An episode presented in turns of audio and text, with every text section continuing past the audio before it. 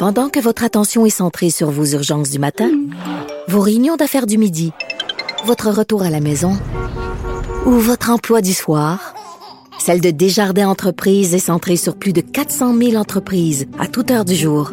Grâce à notre connaissance des secteurs d'activité et à notre accompagnement spécialisé, nous aidons les entrepreneurs à relever chaque défi pour qu'ils puissent rester centrés sur ce qui compte, le développement de leur entreprise.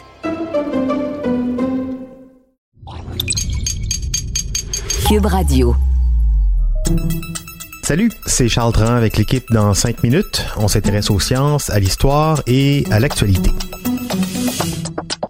Aujourd'hui, on parle du CO2 dans l'atmosphère. Même si on est très concentré à lutter contre une pandémie mondiale, il reste que la planète, elle, continue de se réchauffer. Des gens travaillent à inverser la vapeur de plein de façons, on le sait du recyclage aux pistes cyclables en passant par euh, la voiture électrique et la taxe carbone, nos gouvernements travaillent à trouver euh, les moyens pour qu'on réduise tous nos émissions de gaz à effet de serre. C'est bien, c'est même vital qu'on réduise nos émissions, mais euh, qu'est-ce qu'on fait avec le CO2 qui est, qui est déjà présent dans l'atmosphère? Comment s'en débarrasser même si un jour on devenait carboneutre? Et si seulement c'était aussi simple que d'aspirer le CO2 dans l'air et le faire disparaître comme si de rien n'était. Figurez-vous que c'est exactement ce que quelques entreprises qu'on compte sur le doigt d'une main tentent de faire, retirer le CO2 dans l'air à l'aide de grosses machines. Alors, est-ce que ça marche? Est-ce que c'est l'avenir de la lutte au changement climatique? Félix Pedneau s'est penché sur cette curieuse technologie. Bon, faut le dire, les entreprises qui font de la recherche pour capturer le gaz carbonique qui est dans l'air, elles sont pas légion. Leurs machines sont aussi encore au stade de prototype. Je vous en présente deux pour qu'on saisisse mieux le potentiel de cette nouvelle technologie. Les deux modèles sont répertoriés d'ailleurs par le Forum économique mondial comme des pionniers de l'environnement. Bref, c'est quand même prometteur. Puis comme il n'y a pas encore de modèle uniforme dans la technologie qu'on appelle la capture directe de l'air, Direct Air Capture en anglais, ben, tous les moyens sont bons pour extraire le CO2 de l'atmosphère et on est encore à répondre à une question qui est quand même importante dans le processus. Une fois qu'on a capturé le gaz, qu'est-ce qu'on fait avec? Voici les deux écoles de pensée à l'heure actuelle. D'abord, il y a une firme canadienne qui s'appelle Carbon Engineering qui se propose d'utiliser sa machine, une genre d'usine équipée de ventilateurs géants qu'on appelle des compresseurs d'air, pour capturer l'air et le fusionner avec une solution d'hydroxyde de potassium. Bon, je vous épargne ce que c'est de l'hydroxyde de potassium, mais ce que ça fait d'intéressant, par contre, l'hydroxyde de potassium, c'est que ça capture le CO2 dans l'air et ça le lie à ses propres molécules quand l'air passe au travers. Donc, une fois que le gaz est capturé par l'hydroxyde de potassium, chez Carbon Engineering, on veut le transformer. Donc, le produit de la fusion entre le CO2 et l'hydroxyde de potassium va subir un paquet de transformations chimiques. On va le compresser, on va le purifier, puis l'objectif à la fin, c'est d'obtenir rien de moins que de l'essence. Ce serait même de l'essence plus propre, plus raffinée que celle qu'on utilise actuellement avec nos voitures.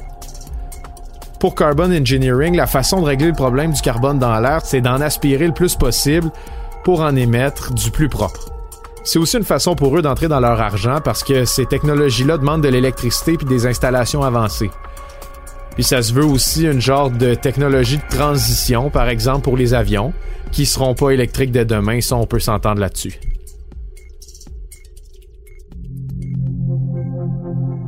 Chez l'entreprise suisse Climeworks, ben, on a plutôt créé une structure qui est principalement composée de gros ventilateurs qui aspirent eux aussi l'air ambiant, mais chaque ventilateur agit comme un collecteur cette fois. Il envoie l'air dans un filtre qui est chargé de garder le carbone dans ses mailles, un peu comme le filtre qui garde la mousse dans la sécheuse. Puis une fois que le filtre est plein, le collecteur s'arrête automatiquement et l'intérieur de la machine se met à chauffer jusqu'à atteindre environ 100 degrés Celsius. La chaleur fait que le dioxyde de carbone est relâché, puis va être collecté, puis acheminé dans des tuyaux. Ce qu'il faut savoir pour la suite, c'est que Climeworks a mis au point son prototype en Islande avec la collaboration d'une entreprise locale. Et le nom de cette entreprise-là, c'est Carbfix, qui va hériter du carbone qui a été récolté sur place, puis qui va le mélanger avec de l'eau pour le propulser ensuite profondément sous la terre. L'idée, c'est d'envoyer l'eau carbonifère, c'est comme ça qu'on appelle de l'eau avec du carbone dedans, dans des anciennes poches de pétrole ou des anciens filons de charbon, par exemple. Une fois sous terre, il semblerait que c'est l'affaire de quelques années pour qu'une réaction chimique entre l'eau et le basalte change l'eau qu'on a envoyée sous terre en pierre. Bon, ce qui laisse sceptique, c'est qu'on dirait que la technologie a comme été conçue pour que des exploitations de pétrole puissent elles-mêmes remplir les puits qui vides. On préférerait sortir du pétrole en premier lieu, mais quitte à ce qu'on en exploite encore, mais mieux vaut pouvoir leur donner des outils pour réparer leurs dégâts. Est-ce que le monde est sauvé grâce à ces machines-là? Ben pas de sitôt. Justement, il y a même une dispute qui anime les milieux scientifiques et écologistes. C'est pas en inventant des machines futuristes qu'on va pouvoir se laver les mains du réchauffement climatique, qui est déjà quand même bien avancé. Il y a même plusieurs écologistes qui s'inquiètent que des inventions comme celles que je vous ai présentées détournent de l'essentiel, c'est-à-dire réduire les émissions. Il y en a d'autres qui soulèvent que plus tard, si on réussit bel et bien à réduire nos émissions, ben, il va falloir que quelqu'un enlève le carbone qui peut rester jusqu'à 1000 ans en suspension dans l'atmosphère. Est-ce qu'on est prêt à mettre autant d'efforts, autant d'argent dans des machines qui feront peut-être aussi trop peu, trop tard? C'est le genre d'inquiétude qui anime encore le développement des machines mangeuses de carbone. Une chose est certaine, par contre, une machine qui mange du carbone, on en connaît une depuis quand même longtemps. Elle coûte moins cher à développer aussi. Souvent, elle demande juste une graine, un peu d'eau, puis beaucoup de patience. Une plante, ou encore mieux, un arbre. Quoi de mieux qu'en replanter un paquet? Le problème, c'est que c'est difficile de convaincre des investisseurs qui peuvent faire de l'argent avec des arbres. Avec des machines mangeuses de carbone, par contre, c'est un tout nouveau marché qui s'ouvre. Ben oui, des arbres. Idéalement aussi qu'on ne coupe pas hein, pour les remplacer par des monocultures de maïs qui vont servir à nourrir des troupeaux de bovins qui vont eux servir à remplir des hamburgers.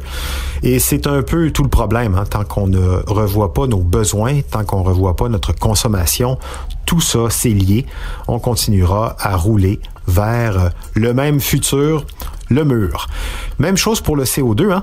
On a beau en retirer de l'atmosphère, si c'est pour en réinjecter derrière avec nos grosses voitures ou nos usines polluantes, on n'est pas plus avancé. Merci Félix Pedneau. C'était en cinq minutes.